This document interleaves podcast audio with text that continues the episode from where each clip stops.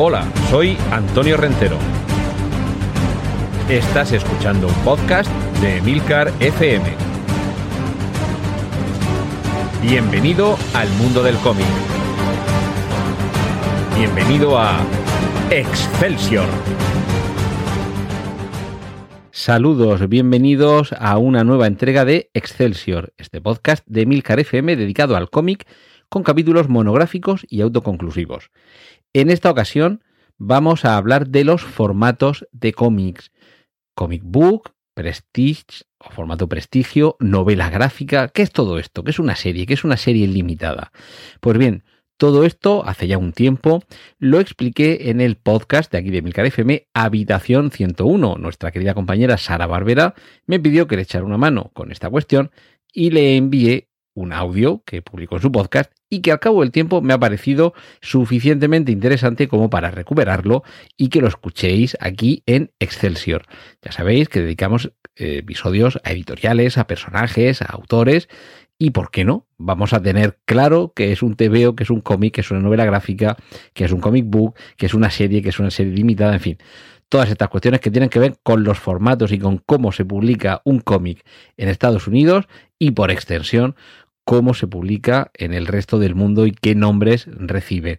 Pues bien, todo esto, como digo, lo conté en su momento aquí en Emilcar FM en el podcast de Sara Barbera sobre literatura, Habitación 101, y por eso ahora lo recupero, pero lo recupero íntegro. Por lo tanto, escucharéis eh, menciones al podcast de Sara y cuando me despida, me despido de los escuchantes del podcast de Sara, pero también me despido de vosotros. Y recordad que aquí en Excelsior solemos regresar en vacaciones, así que durante estas vacaciones veraniegas, cada semana habrá una nueva entrega de Excelsior. Hasta la semana que viene, un saludo de Antonio Rentero y ahora os dejo con el Antonio Rentero del pasado. Saludos, soy Antonio Rentero del podcast Preestreno y del podcast Excelsior y esta semana en Habitación 101 no voy a hablaros ni de cine ni de series de televisión y no estrictamente de cómics, sino de los formatos y sus denominaciones. Eh, Sara me ha comentado que si podía echarle una mano, yo encantado y además para mí un honor participar en su podcast a la hora de distinguir qué es una novela gráfica y qué es un cómic. Y vamos a acudir al inicio, porque todo esto tiene que ver con los formatos y con los nombres que se dan en Estados Unidos a determinado tipo de publicaciones. Por no extenderme demasiado, que tampoco es plan, un cómic procede en su nombre de una tira cómica. En los periódicos, esto estamos hablando finales del siglo XIX, principios del siglo XX, era tradicional publicar una tira, lo que todos hemos visto en muchos periódicos, esas dos, tres, cuatro viñetas que en formato tira, en la parte inferior normalmente de una de las páginas, nos comentan, nos cuentan, nos ilustran, mm, o bien sobre algo de la realidad, o bien, es decir, la típica viñeta cómica que tiene que, o, de reflexión sobre la actualidad informativa, o bien nos están contando una historia que sirve, bueno, un poco como, como de alivio a las noticias y las desgracias que suelen venir en los periódicos. Como normalmente estas tiras, por ser este su formato, solían tener un trasfondo cómico, de ahí el daily strip o tira diaria o el comic strip, es decir, tira cómica. Llegó un momento, bueno, también se podría hablar aquí de las Sunday Pages, las páginas dominicales, que esto seguro que algunos lo habréis visto también hace años en algunos suplementos, en los que el mismo personaje que a lo largo de la semana veíamos en una tira, el domingo se le daba más espacio para desarrollar una historia y ocupaba una página entera. Con el tiempo esto se recopilaba y de ahí que pasaran a denominarse comic book, libro cómico, aquel formato, aquella publicación en la que se reunían algunas de estas tiras o bien se trasladaba al mismo, a ese formato, a esa publicación eh, autónoma, independiente, o bien ese personaje u otros similares. Y habitualmente lo que se hacía era acumular varias de esas tiras hasta conformar una página. Esas viñetas nos iban contando una historia en el periódico por entregas, por capítulos diarios y al cabo del tiempo en el cómic todas ellas recopiladas. Y este cómic solía tener el formato con el que solemos identificar al TVO, que ahora también explicaré de dónde procede esto de TVO aquí en España y es normalmente 24 o 36 páginas, suelen ser múltiplos de 4 que se grapan en el lomo, normalmente con dos grapas y suelen tener una portada con un papel eh, algo más duro que el del interior, pero sigue siendo una, una portada de papel blando. Bueno, aquí en España surge una publicación que se llama así, Te veo, pero escrito letra T, letra B y letra O, que al, al leerlo en español es Te veo.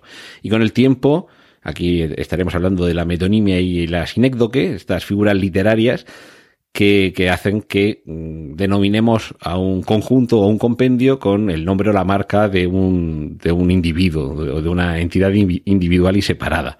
Esto es como lo de que aquí en Murcia a las zapatillas deportivas se le llama Bambas, porque había una marca de zapatillas deportivas que era Bamba, con W al principio, y, lo de llamarle a, a, un polo Nike es porque los primeros que llegaban aquí a España eran de la marca Nike, que algunos de los americanos que la llevaban, al pronunciarlo Nike, pues se, se produce esta, esta identificación.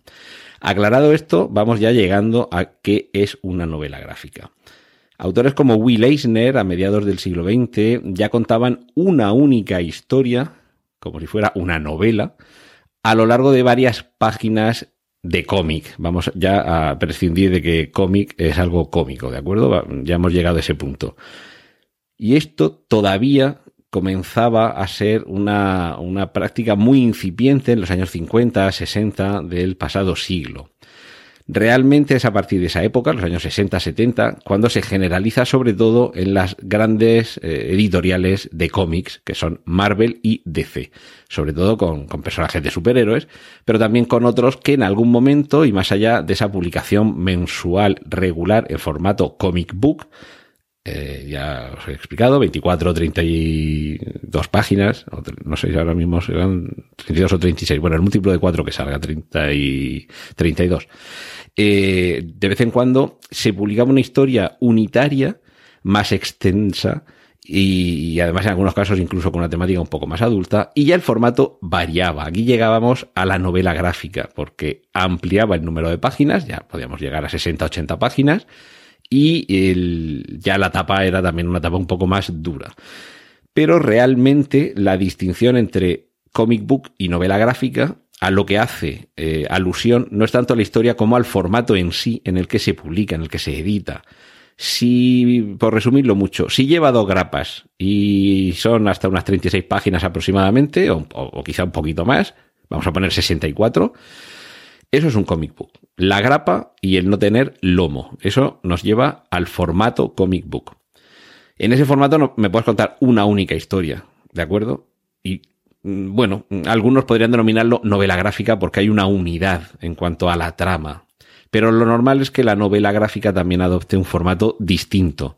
Un formato en el que puede ir con páginas encoladas y lomo recto, o bien ya con una eh, encuadernación más próxima a lo que pensamos que es un libro. ¿De acuerdo? Y luego ya aquí entraríamos en que es una serie limitada. Por ejemplo, como ser 4, 6, 8, 12 números de comic book que sí que me pueden estar contando una única historia por entregas, pero que se, se termina. Un ejemplo paradigmático de esto suele ser V de Vendetta o Watchmen. En el año 86 se suma otro formato más, el formato Prestige o Prestigio, que suele rondar las 80 páginas con lomo recto, suelen ser páginas encoladas y la, o cuadernillos encolados, mejor dicho, y la, las portadas son de un cartoncillo un poquito más duro de lo habitual, pero tampoco llega a ser la tapa dura normal de un libro.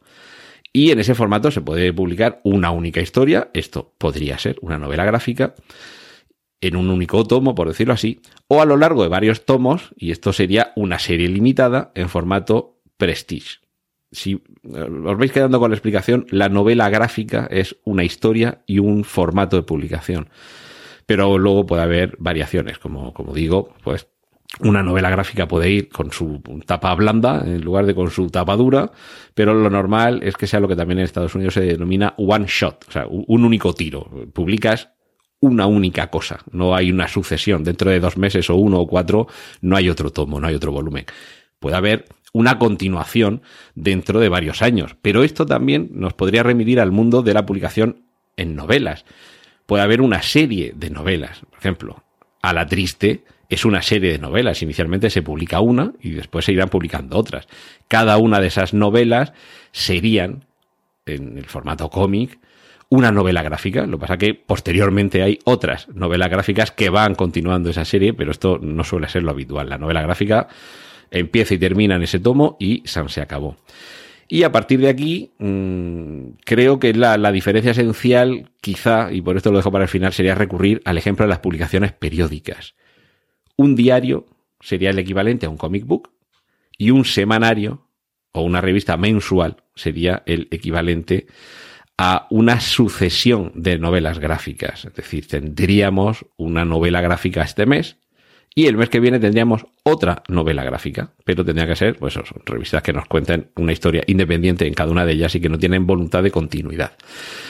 El problema ha llegado cuando muchos de, muchas de estas adaptaciones de cómics han llegado al cine y en los títulos de crédito vemos como queriendo asumir un, rango de mayor formalidad o seriedad o respeto. El basado en la novela gráfica, a ver, Watchmen y V de Vendetta, por ejemplo, no son novelas gráficas, son series limitadas. Entonces ese marchamo de novela gráfica parece darnos un plus de respetabilidad, pero eso se refiere a un tipo muy concreto de edición con un formato, una duración, unas páginas, una continuidad, o más bien una ausencia de continuidad. El mes que viene o el año que viene no va a haber otra novela gráfica que continúe esto. Puede haber una secuela, ¿de acuerdo?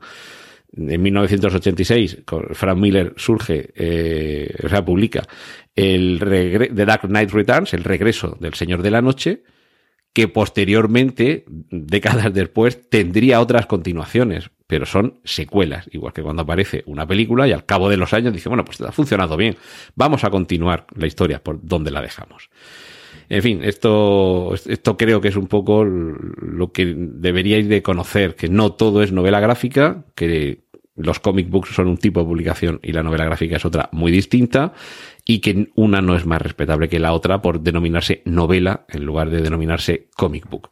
Spider-Man no es más respetable porque ponga basado en los cómics que si nos pusiera basado en la novela gráfica. Esto espero que la próxima vez que lo veáis en una película, que son donde suelen surgir estas disquisiciones, lo tengáis claro. Y nada más, espero haberos eh, servido de ayuda y sobre todo para mí un, un, honor que Sara haya, haya solicitado mi colaboración aquí en Habitación 101. Un saludo de Antonio Rentero.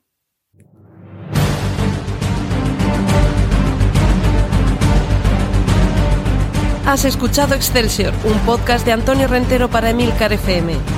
Puedes escuchar más episodios y contactar con nosotros en emilcar.fm barra Excelsior.